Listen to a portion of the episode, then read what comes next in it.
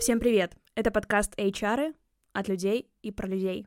Какое-то время назад мы задумались, что вам всем было бы достаточно интересно узнать, как на самом деле живут HR из мемов, и не только из мемов. Спойлер, мы не те HR, про которых вы шутите. Как обстоят дела с обратной стороны баррикад, и что думают в компании, когда вы э, приходите за изменениями. Сегодня мы поговорим про роль HR в современной компании, расскажем немножечко о нас. Это будет вводный выпуск для нашей серии аудиозаписей. Ну что, первое, что хочется сделать, это познакомиться с вами поближе. Сегодня у нас э, в прекрасной студии Фабума три человека. Елизавета Беляева, Виктория Быченкова и я, Екатерина Вороненко. И давайте каждый скажет пару слов о себе, чтобы вы понимали, о ком идет речь. А, Вика, я больше 15 лет уже в HR работаю, а, начинала с рекрутинга и практически все это время в IT-компаниях. А, вот, накопилась э, куча всяких историй, кейсов, практик и провалов, которыми можно поделиться. Хочется поэтому пообщаться и обсудить темы, которые могут быть интересны. Давай я подхвачу тебя и продолжу. Как я уже сказала, меня зовут э, Екатерина Вороненко. Я в HR поменьше лет, но у меня ощущение, что у меня год за пять шел, и случилось впихнуть невпихуемое в эти годы. А, начинала я, как и многие, с э, рекрутинга, начинала с FMCG и ритейл-бизнеса, потом перешла в IT. Мне открылся дивный новый мир вообще лучших практик э, современности и разных западных HR-приемов. И в IT и геймдеве я уже развиваюсь несколько лет как HR-партнер. Считаю прекрасный опыт. А, меня зовут а, Елизавета Беляева. А, я в HR не так давно, как мои коллеги, но тем не менее это тоже прекрасный опыт. Я начинала тоже с рекрутмента. Отличный старт в карьере, кажется, для HR. Попробовала себя немножечко в оценке персонала и потом попала в прекрасный мир IT и геймдева, а, не может не радовать. Сейчас а, продолжаю развиваться как а, people-партнер.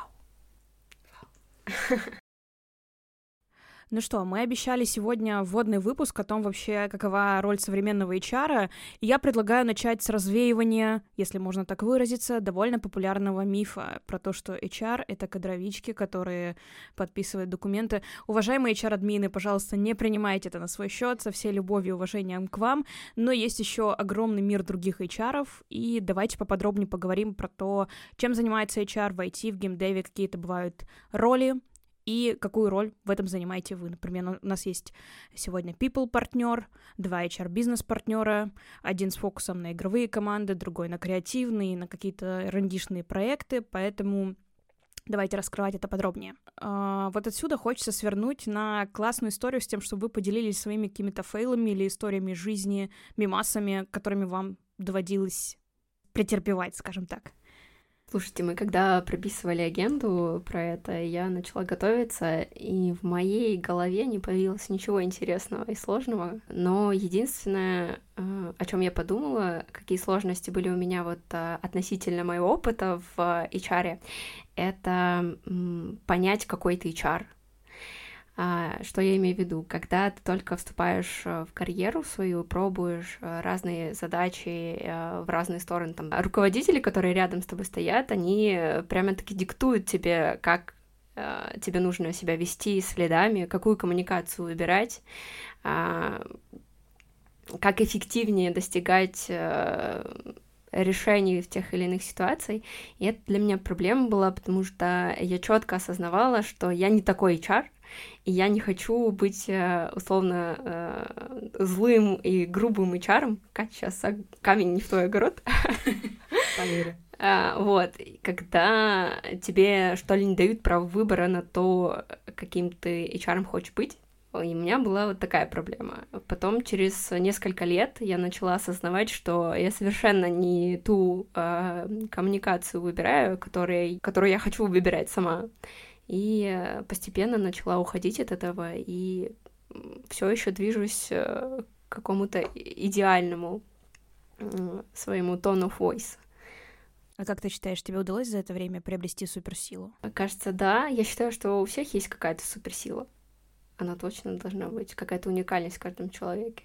Она раскрывается по мере того, как э, насколько тебе комфортно в окружении твоей команды, и команды HR, и команды, с которой ты проектной э, работаешь.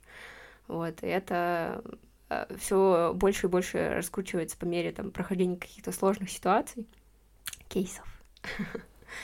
Вот. Так что да, точно есть суперсила у всех. Я вот подытоживая предыдущее сказанное, поняла, что у меня есть э, одна суперсила. Я не знаю, можно ли ей гордиться, но мне кажется, я умею эффективно и с эмпатией управлять хаосом.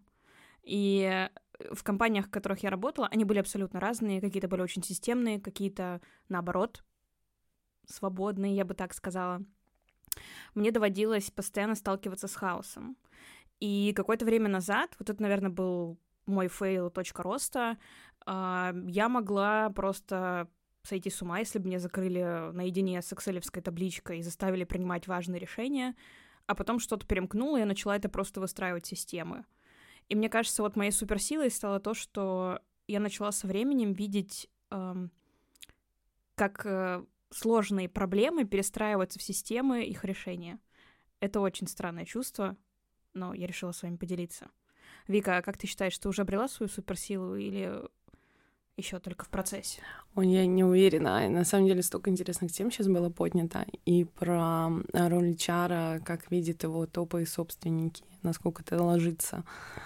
И как найти там, где ты реально можешь свою суперсилу выявить а, и применить. И второй, да, про суперсилы. Да, такой это непростой вопрос. У меня все время в этот момент, э, знаете, скромность и тщеславие вступают в противоборство внутри. И я думаю, О, что, что, что, что, что, что такое можно озвучить? А, ну, кажется, э, здравый смысл мне помогает частенько. Вот, как-то посмотреть с другой точки зрения на ситуацию и понять, какие еще есть варианты решения, скажем так пускай, пускай будет такая суперсила. Так, ну давайте вернемся к еще другим затронутым темам. А, было очень прикольное провидение собственниками бизнеса HR. Давайте поговорим про это, а потом э, как раз про обратную сторону, как сотрудники вообще видят сейчас HR. Я, да, расскажу э, в целом про основную боль, с которой я часто сталкивалась в разных компаниях. Если для сотрудников HR равно кадровик, то для многих а, топов и даже собственников HR равно рекрутмент.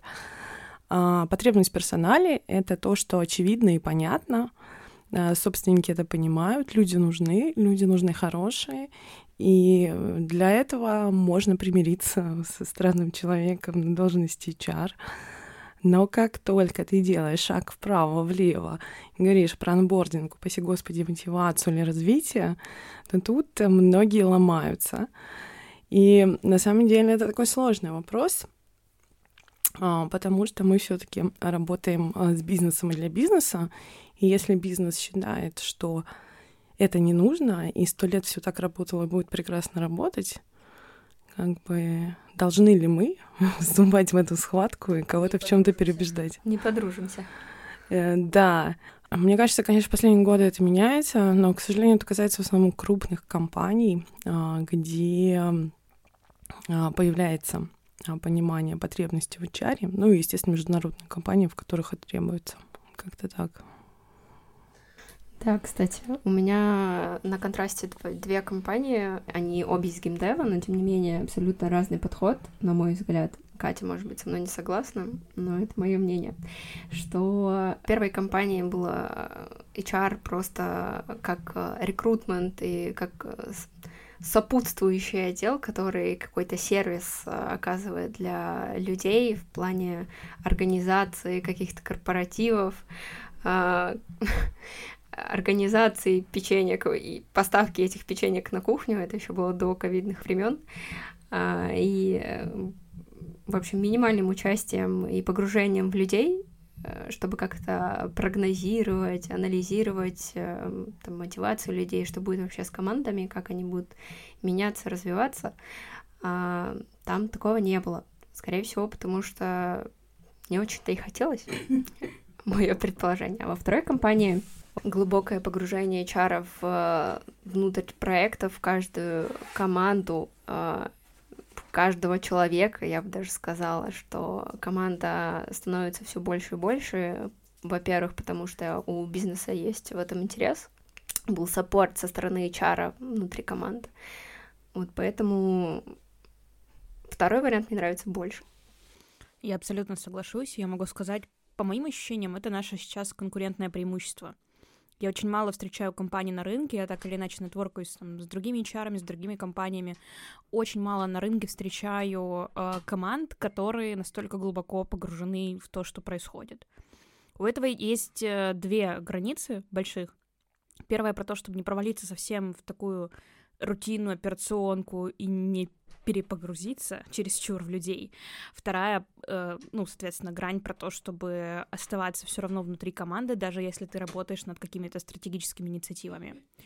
И я могу сказать, что я м, частично разделяю ваши взгляды. Я работала в разных компаниях, где, было деся... где были десятки тысяч сотрудников. Это один подход. И там мы говорим про какие-то железобетонные, не меняющиеся процессы, где ты становишься просто единицей системы. Про маленькие компании могу сказать, что действительно все очень сильно зависит от собственника, который стоит у руля. И тут время раскрыть карты пришло, кажется, потому что мы с Лизой работали в одной и той же компании, но в разное время, когда компания переживала разные пики своего развития. И когда я работала вот в той компании, где у Лизы не было ощущения, что людей развивают, я как раз застала, видимо, золотой век, а, когда мы думали о выходе на новые рынки, думали о том, как долгосрочно развивать людей. Я вот сейчас поняла, что у меня там есть огромный сборник мемов того, как проходил мой рост в HR. В текущей компании, безусловно, огромное внимание людям, и я на самом деле очень рада, что мы снова с Лизой работаем в паре сейчас, чтобы вы понимали. Yeah. я очень рада, что Лиза со мной работает и здесь, потому что э, где-то год назад, э, полтора года назад, когда я пришла, э, меня, скажем так, погрузили в мир э, креативных разных команд, шаренных ресурсов, где вообще не было HR. И помимо того, что там надо было все выстроить, э, надо было еще желательно выжить в этом. а, ведь э, люди были очень голодные, скажем так, э, при отсутствующем внимании HR. И сейчас, наверное, они себя чувствуют. Я, я очень хочу верить, что они себя чувствуют получше. Но есть возможность, благодаря тому, что у нас есть people-партнеры в паре, а, подумать о каких-то масштабных изменениях для компании, подумать о том, что можно пофиксить, что можно улучшить. В общем, я хотела сказать, э, пока слушала, что твои рассуждения э, по поводу э, роли погружения, роли HR и погружения внутрь команд, наверное, стоит рассказать про то, про нашу структуру, Uh-huh. потому что много раз вспоминаем people партнеры, бизнес-партнеры, а кто все эти люди, чем они занимаются, чем они между друг другом а, отличаются, хотя бы на каком-то поверхностном уровне. Ну и пролить свет для всех, кто нас сейчас слушает, о том, что мы не только занимаемся бумагами в компании. Некотровички. А, давай, давай ты расскажешь про партнеров. Да, окей. А, какое-то время назад компания, в которой мы работаем, начала объединять э, несколько, скажем так, небольших игровых студий в одну большую структуру. И вот на этом рубеже компания приняла решение о том, что ей нужны HR, и нужны именно HR-бизнес-партнеры, то есть люди, которые могли бы работать в паре с э, менеджерами, затрудняюсь э, обозначить их градацию на тот момент, в общем, работать с менеджерами этих игровых студий для того, чтобы компании, э, команды, простите, развивались эффективно для того, чтобы могли внедряться изменения, для того, чтобы установились единые для всех HR-процессы. И вот тут бы нам не помешало мнение Вики о том, как это было изначально у истоков, потому что сейчас э, структура выглядит несколько более разветвленной. И даже я, когда э, приходила в 2000 2019 году в эту компанию. Uh, я могу сказать, что моя роль была а-ля HR-дженералист, наверное, потому что я все еще погружалась в наймы, какие-то вакансии вела сама. И с временем, где-то через полгода, когда я поняла вообще, что к чему обстоит, провела аудит, то начала работать в таком более классическом типе HR-партнерства. И здесь важно перейти все-таки к тому, как у нас выглядит структура в HR. Uh, у нас uh, есть HR-директор, HR-директору подчиняются три функции. Это HR-бизнес-партнеры и people-партнеры, это рекрутмент и это функция T&D. То есть у нас на текущий момент есть э, два центра экспертиз, и мы находимся в стадии созерцания, а что еще нам необходимо. Вот у нас недавно появился еще operations. А, так вот, а, что касается функции HR-партнерства. У нас а, практически все HR-бизнес-партнеры работают в парах с people-партнерами. И есть а, довольно классические перекосы, когда HR может выступать либо защитником интересов бизнеса, либо таким адвокатом сотрудников. Ну, это прям совсем такие амбициозные, громкие слова, ну, так проще для понимания. Так вот, HR-бизнес-партнеры, они больше про процессы, про то, что нужно сделать, а, какую нужно структуру внедрить, чтобы там команда поехала, а, как нам нужно нанимать людей, там, подумать вообще на уровне компании об этом. People-партнеры а, занимаются плотно командой, это люди, которые на постоянной основе проводят ван-ту-ваны а, или one-on-one а, с людьми. Я думаю, что такая прерогатива геймдефа и IT-индустрии. Еще не до всех по ощущениям это доехало. Эти люди работают с мотивацией сотрудников, э, помогают открывать глаза руководителям на то, где у них на самом деле есть проблемы, и помогают эти проблемы решать. Кроме того, а, заботятся о развитии сотрудников. Я правильно твою роль охарактеризовала? Кажется, да. Занимаемся еще каким-то прогнозированием и планированием, бюджетированием, в том числе каким-то поверхностным, да, э, развития команд, э, что если нам нужно расширять команду, что мы будем делать, какая тактика.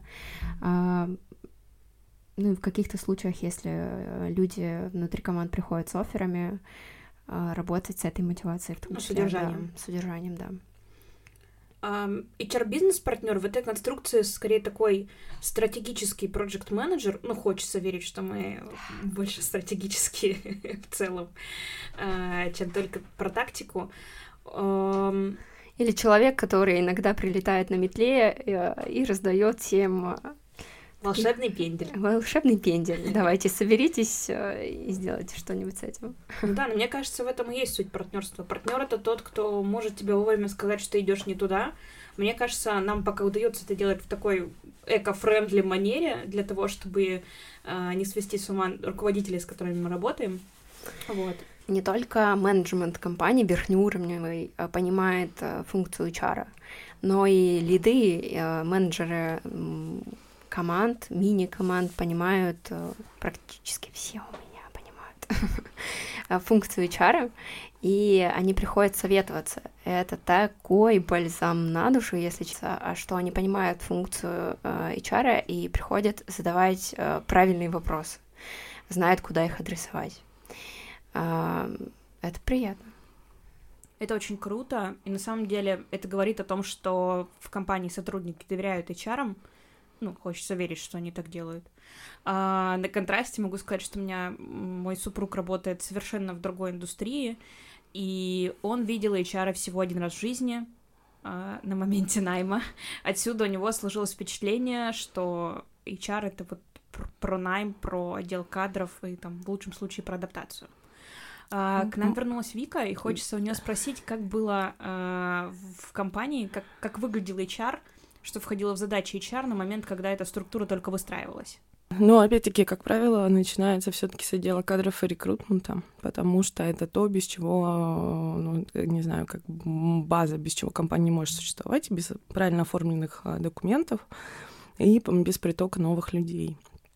А, далее, а, чем больше становится компания, тем больше потребность в работе с людьми, появляются лиды, которые вырастают из экспертов и не обладают управленческим опытом, которых нужно сопортить.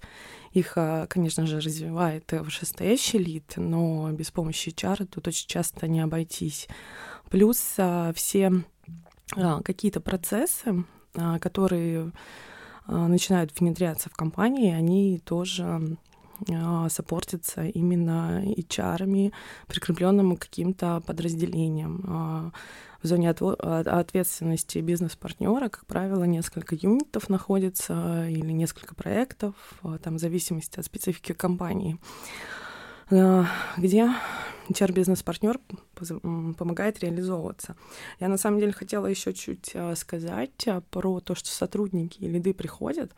Это на самом деле иногда к сожалению, врождается в такие манипуляции. У меня были кейсы, когда сотрудники просто стремятся использовать, скажем так, HR, коммуникацию с HR и свои жалобы для того, чтобы э, быть переведенным куда-то или получить какие-то, не знаю, бенефиты дополнительные. Э, вот, поэтому тут тоже как бы приходится смотреть. Не знаю, были у вас такие кейсы? Вызывайте манипуляцию. Это чистая манипуляция. Слушай, мне кажется, зависит от того, как ты сетапишь диалог. Я вот когда захожу в новые команды, я всегда сразу ограничиваю э, ну, какую-то свою зону ответственности для того, чтобы люди понимали, зачем ко мне прийти. Ко мне можно прийти, если ты хочешь развиваться и думаешь, какие шаги для этого нужно сделать. Э, ко мне можно прийти за медиацией каких-то конфликтов, если они случились с руководителем или с э, другими членами команды. Ко мне можно прийти в целом, ну или я приду на регулярный диалог для того, чтобы удостовериться, что все идет хорошо, ну и так далее. Об обозначиваю круг вопросов. И если честно, я какое-то время, вот прям, когда подключалась к новым командам, делала ремарку, что HR — это не психотерапевт, и HR — это не пожизненный коуч, с которым ты рука об руку идешь в компании. То есть это разные, возможно, субличности э, HR, но лучше их выключать для того, чтобы вовремя эти манипуляции отстоять. То есть эм, то, что ты говоришь, абсолютно такая на самом деле, бытовая практика, не хочется называть ее нормальной. Мне кажется, каждый с этим хоть раз сталкивался, дальше просто зависит от того, а, что ты с этой информацией будешь делать. Да, я согласна. И тут я бы еще вы, выделила роль HR как мамочки, потому что, мне кажется, это как раз ну, по крайней мере, а, в России, мне кажется, это именно так и выглядело, когда стал появляться HR а, в дополнение к, рекрутменту. Очень часто почему-то это понималось как такая мамочка, которая... Э, Корпоративы, печеньки. Да, да, да.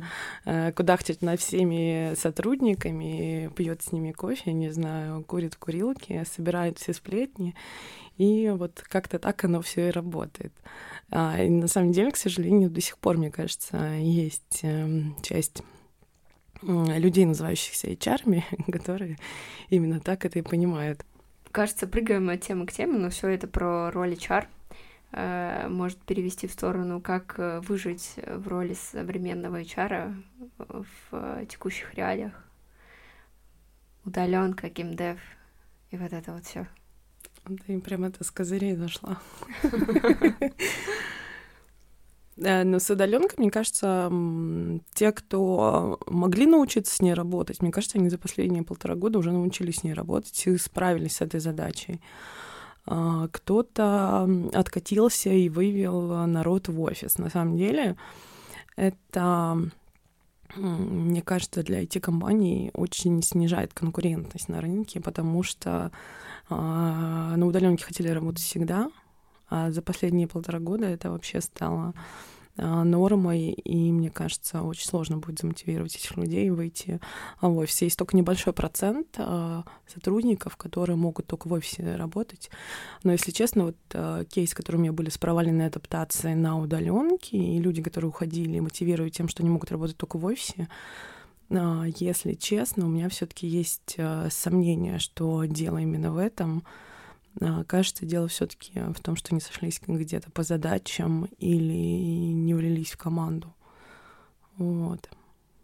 А как вам вообще было вот э, в HR первые месяцы удаленки?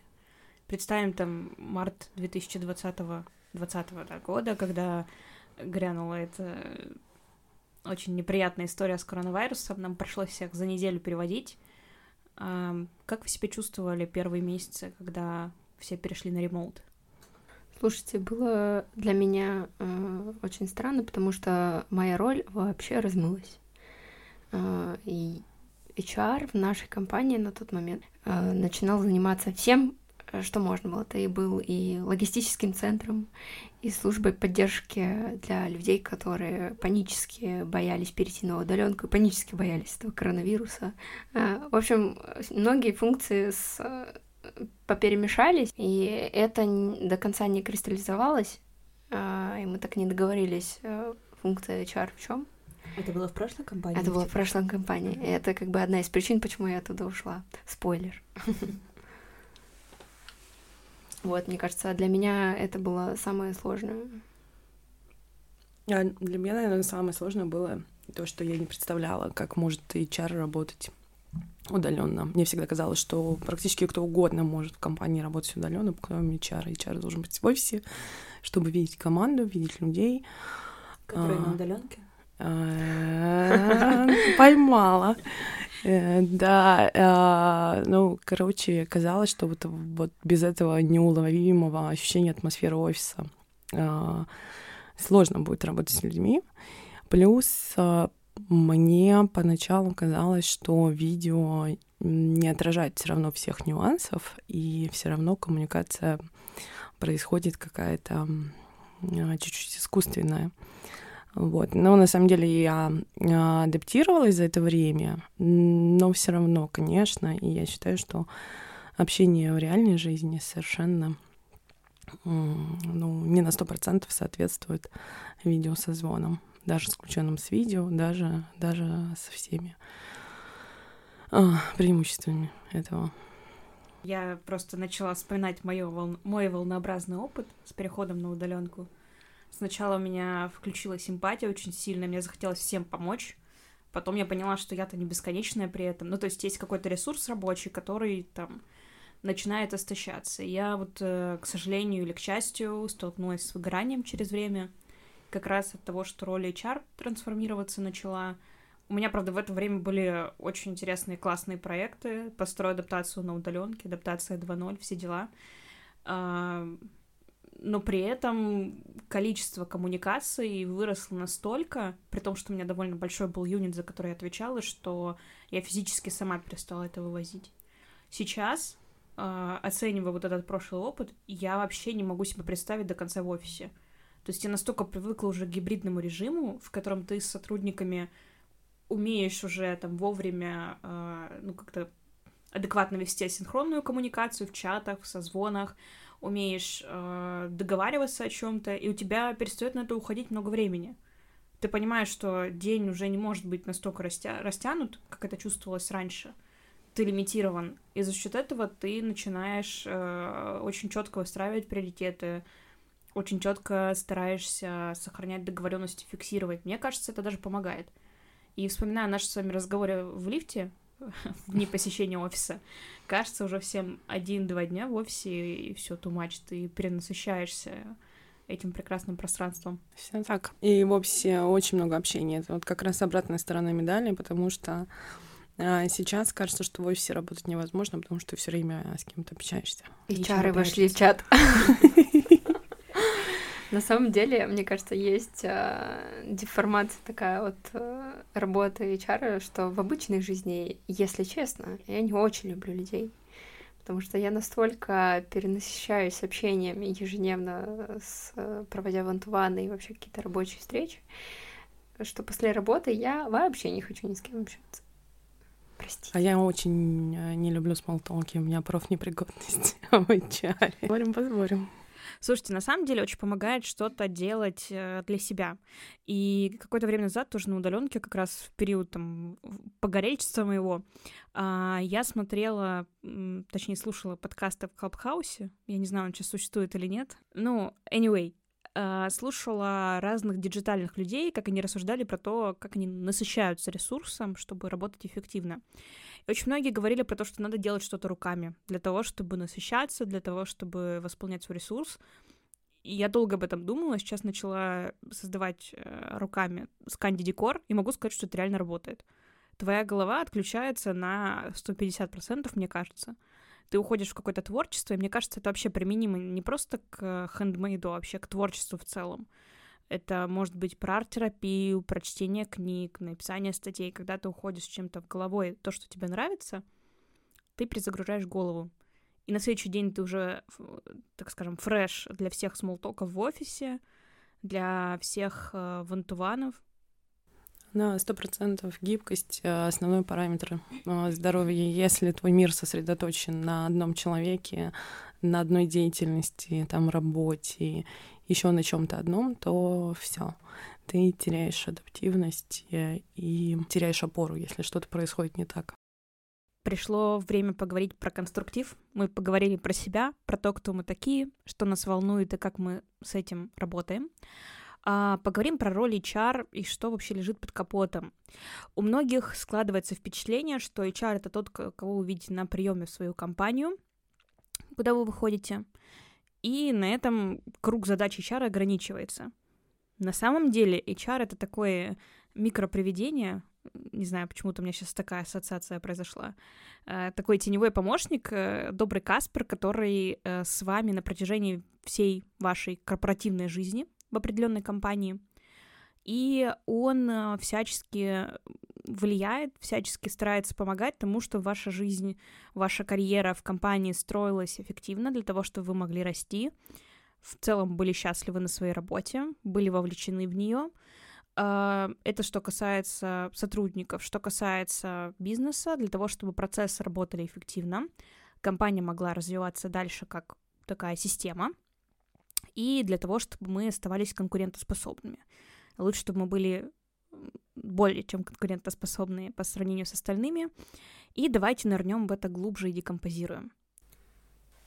Я хочу вот э, вектор, может быть, задать э, о том, э, про роль HR, что и про цикл нашей работы, что это какой-то бесконечный круг э, того, что ты делаешь. Я недавно осознала свою роль э, вот внутри компании и начала к ней как-то проще относиться, потому что раньше воспринимала все слишком близко к сердцу, когда сотрудники уходили э, из компании, из команд, Э, я всячески пыталась поговорить с ними, раскопать их мотивацию и попытаться переубедить их, э, подкупить их какими-то задачами, плюшками, там, привлекая к этому лидов в том числе.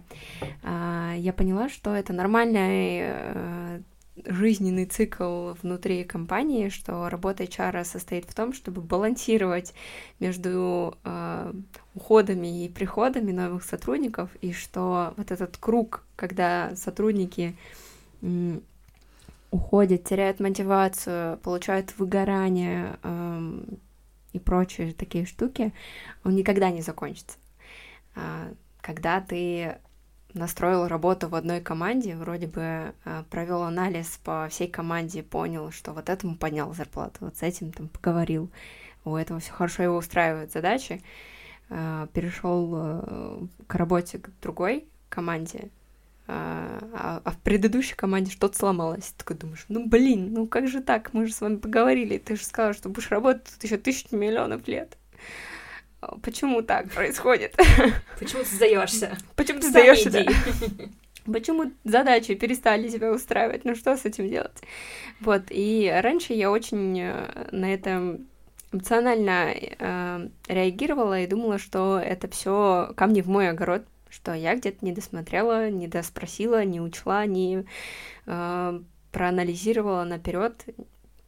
А потом я поняла, что просто все так устроено, и это норма.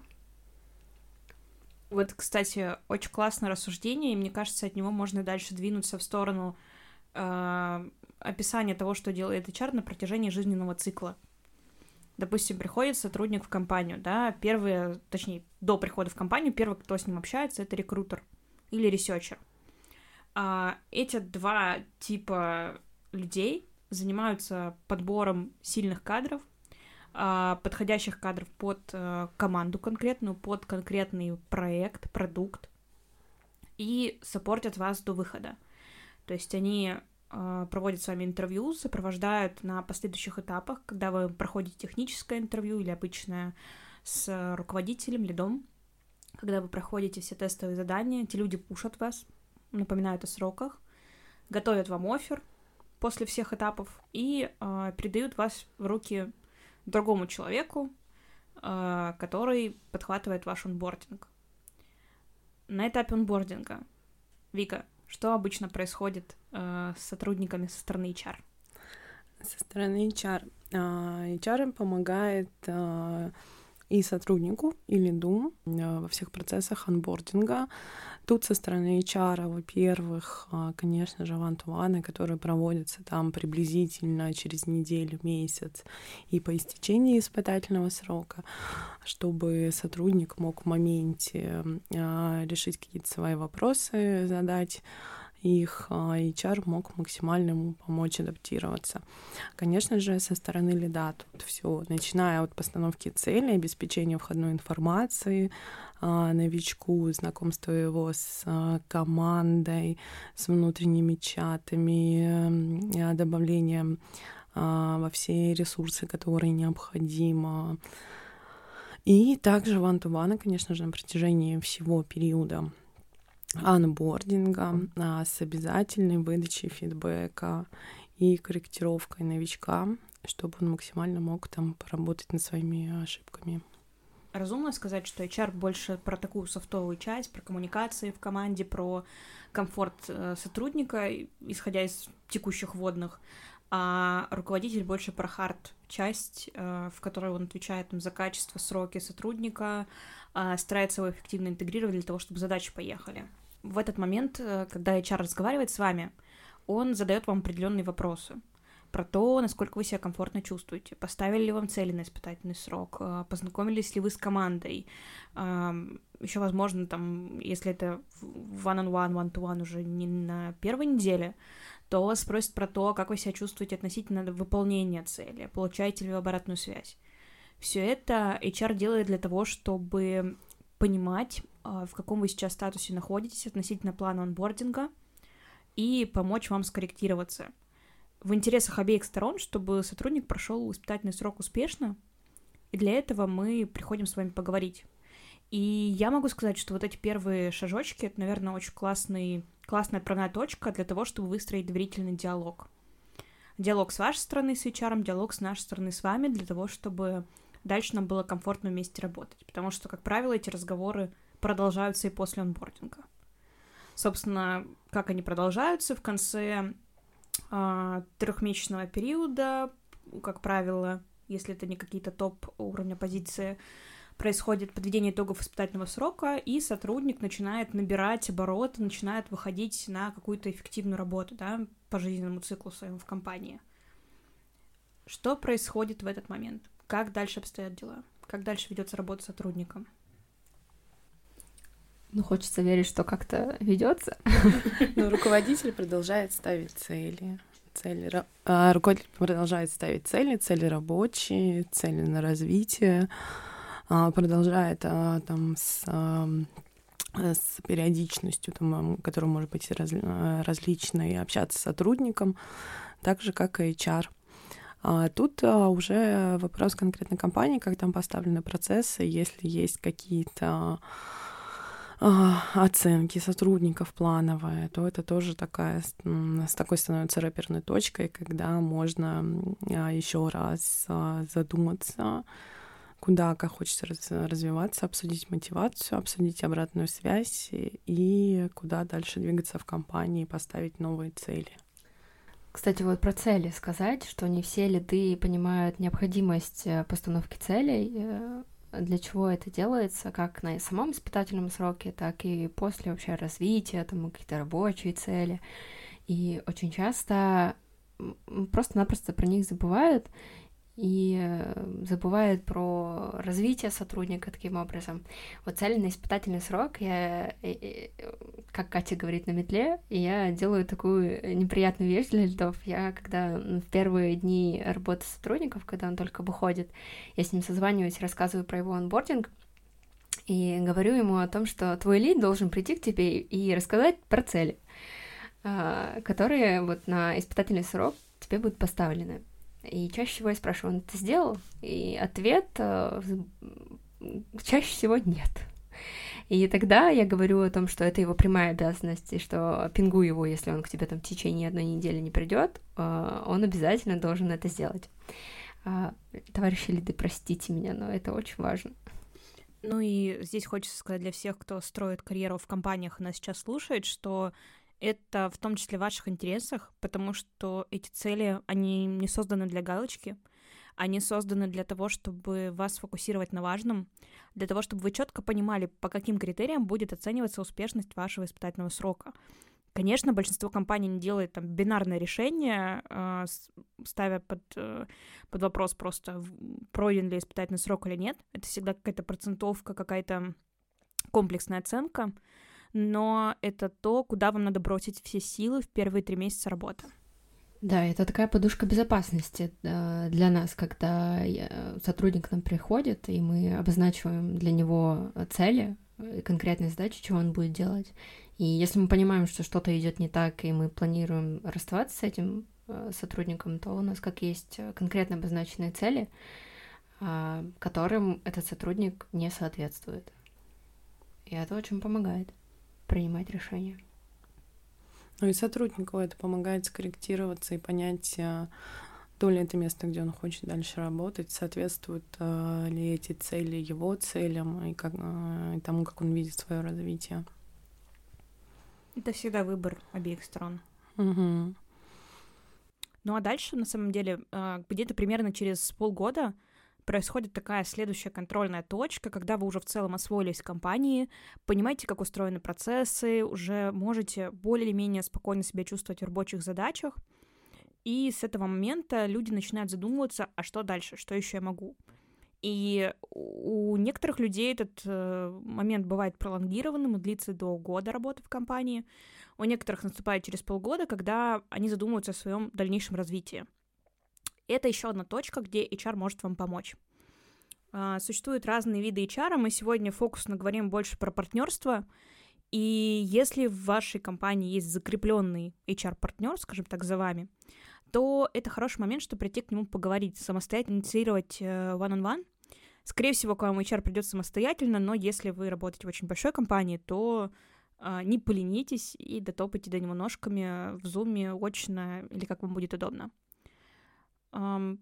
Случалось ли у вас, что, девочки, при наступлении там полугода-года люди приходили с вопросом «What's next?»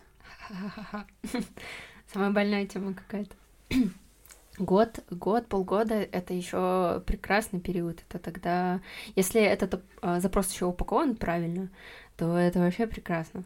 А у меня были ситуации, когда сотрудники приходили с запросом развития, в том числе по большей части финансового, да, им хотелось увеличить свою зарплату, э, обосновывается тем, что они хотят э, купить квартиру, или у них там пять детей, нужно получать больше денег.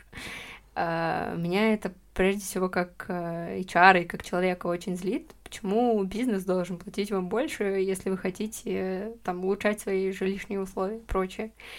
А, это не правильный разговор ни с лидом, ни с HR. В этом случае лучше выбирать аргументы, которые подходят э, бизнесу и в том, что ты видишь свое развитие, хочешь брать на себя больше ответственности, шире круг задач и прочее.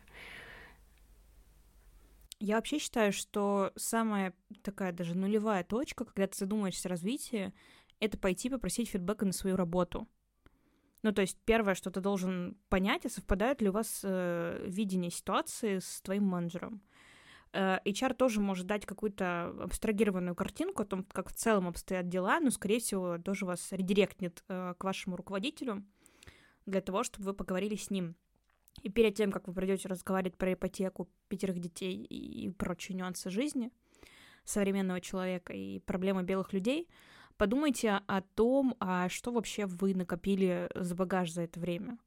Если это какая-то регулярная активность, она наступает позже, чем через полгода от старта работы, да, то есть вы там системно задумаетесь о карьере, то подумайте о результатах за последний квартал, полгода, о том, что вы сделали, о том, как вы изменились. Подумайте о том, что вы могли бы предложить компании для того, чтобы э, левелапнуться, ну, условно. А, всегда, мне кажется, увеличение дохода, рост в карьере должен сопровождаться какими-то изменениями с вашей стороны. То есть никто не исключает, конечно же, существующих на рынке индексаций, там, которые от случая к случаю или системно проводятся. Но в целом вы должны понимать, что развитие карьеры и у меня ипотека — это два разных идущих трека. Да, это хороший поинт вообще брать инициативу в свои руки и рассчитывать только на себя, потому что, возвращаясь э, к началу нашего разговора про роль погружения, про роль HR и уровень погружения HR внутрь команд. А, не всегда HR проактивно приходят и задают вам вопрос, а кем вы себя видите через пять лет, а, и как вы хотите развиваться, и сколько вы хотите зарабатывать. Нужно позаботиться об этом самостоятельно и вот пройти вот этот весь цикл, который Катя сейчас описала, подумать о том, в чем ты хорош и чего классного тебе или не очень классного за там, определенный период э, удалось достичь. Как вы считаете, с какой периодичностью? Ну и кажется, мы подходим к тому, чтобы поговорить про еще одну стадию в жизненном цикле сотрудника. Их всего не четыре, мы четыре сегодня обозначим и углубляться будем в другие точно в других выпусках. Это выход из компании. На моменте выхода из компании с сотрудником взаимодействует и HR, и руководитель. Когда вы уже, допустим, приняли решение, что вы а, собираетесь покинуть компанию, или пока его не приняли, но думаете об этом. Что обычно происходит? Происходит какая-то жесть. Зависит на самом деле от э, уровня э, важности и критичности э, сотрудника, который пришел с э, вопросом, запросом на выход, с оффером. И тогда э, начинается сбор всех э, причастных на обсуждение, что мы будем делать. Это обсуждение может идти в бесконечность. А, что мы готовы предлагать а, такому сотруднику, какие деньги, какие задачи. А, по опыту чаще всего это мотивация выхода это не деньги, а отсутствие интересных задач, развития. И чаще всего внутри компании мы не можем предложить именно то, чего хочет сотрудник. Вот э, именно под копирку то, что предлагает другие более молодые там стартапы и где есть свобода выбора и прочее. Вот, здесь э, очень много времени тратится, и очень больно, что так много времени тратим на принятие решения, что мы будем делать с этим человеком. У нас в компании э, происходит, наверное, два цикла э, вантуванов с таким запросом, с, с сотрудником, который пришел с оффером, э, общается сначала HR или лид, в общем, э, можно это, это произойти параллельно, и можно эту историю вообще сократить, но лиды не покрывают самые интересные вопросы, которые нужны для принятия решения. Как будто покрывают только хардовую часть, уточняют, какие задачи им интересно, и думают, как это приложить. В целом, если вы приняли решение уходить и... или думаете об этом, то это нормально. Если к вам придет поговорить ваш руководитель, если к вам придет поговорить HR, нам важно понимать, что вы думаете, почему вы принимаете для себя такое решение, что пошло не так. В зависимости от этого компания принимает какие-то для себя а, решения относительно команды, сотрудника, там, последующих шагов, и либо приходит к вам с, с контрофером, либо нет. И здесь хочется сделать очень важную пометку про то, что если к вам не пришли с контрофером, это не значит, что вы не обладаете ценностью для компании, это не значит, что вы не важный. А, бывают очень разные случаи, когда, а, например, сотруднику делает офер какая-то компания, где, не знаю, топ, э, топ рынка, там э, задачи другого уровня, либо другая роль, либо деньги, которые физически невозможно перебить. Ну, точнее, возможно, но это не будет иметь смысла для текущей компании. И тогда компания может тоже не выйти с контрофером, просто потому что понимают, что мы не можем дать того развития, которое будет ожидать в новой компании. Э, я бы тут еще добавила про увольнение по инициативе э, компании. Это всегда очень, не знаю, мне кажется, это не из самых сложных кейсов и для HR, и для лидов. А особенно сложные, когда а, где-то сломался опять наш pipeline а, работы с людьми, и сотруднику не выдавалась негативная обратная связь. Тут может быть сто тысяч причин, почему так произошло. А, но увольнять такого сотрудника чрезвычайно болезненно, потому что человек вообще морально к этому не готов, не понимает и задается вопросом, а что же вы мне раньше-то не сказали? И это вообще грустная история. А еще я подумала, что у нас очень смешной подкаст. Из чары герои, а лиды сотрудники просто идиоты. Я не согласна. Мне кажется, э, лиды, ну, в целом, очень классные ребята. Руководители очень, очень классные люди, которые вообще выполняют 100-500 э, задач одним разом. А, просто, наверное, какие-то показательные примеры из жизни, они были вот как раз с фокусом в ту, в ту сторону, про которую говоришь ты. Мне кажется, мы еще поговорим про то, какие прекрасные лиды бывают и как классно они могут выполнять свои функции. Просто сегодня затронули такие самые э, топ боли HR. Ну, в общем, мы к вам, как понимаете, с открытой душой и сразу и с радостями, и с болями. Давайте еще в отношении выхода из компании поговорим про то, насколько окей приходить с контроферами постоянно. Как вам вообще кажется, нормальна ли практика, когда человек ходит и собеседуется на рынке с завидной регулярностью? Блин, у меня двоякое отношение к этому. С одной стороны, таким образом ты можешь понимать, э, какой уровень дохода предлагают другие компании, да, какой сейчас рынок, э, вообще какой спрос, на какие технологии, куда движется этот рынок. Интересно просто как для тебя, как для человека, как для профессионала, который развивается в какой-то конкретной сфере. А, а второй момент, ну, если рассуждать с точки зрения HR, э, это вообще не очень классная история, потому что непонятно, зачем люди это делают, если их все устраивает э, в текущем месте работы, текущие задачи, какой опыт они пытаются оттуда извлечь, э, чему они учатся, когда ходят на собеседование и когда отвечают на вопросы, э, мне до конца непонятно. Тут на самом деле, да, может быть несколько еще вариантов. У меня есть, например, несколько сотрудников, которые раз в три месяца, в полгода проводят такую ревизию своих навыков, своего опыта, а, чего на самом деле я всем желаю. Делайте так, это полезно.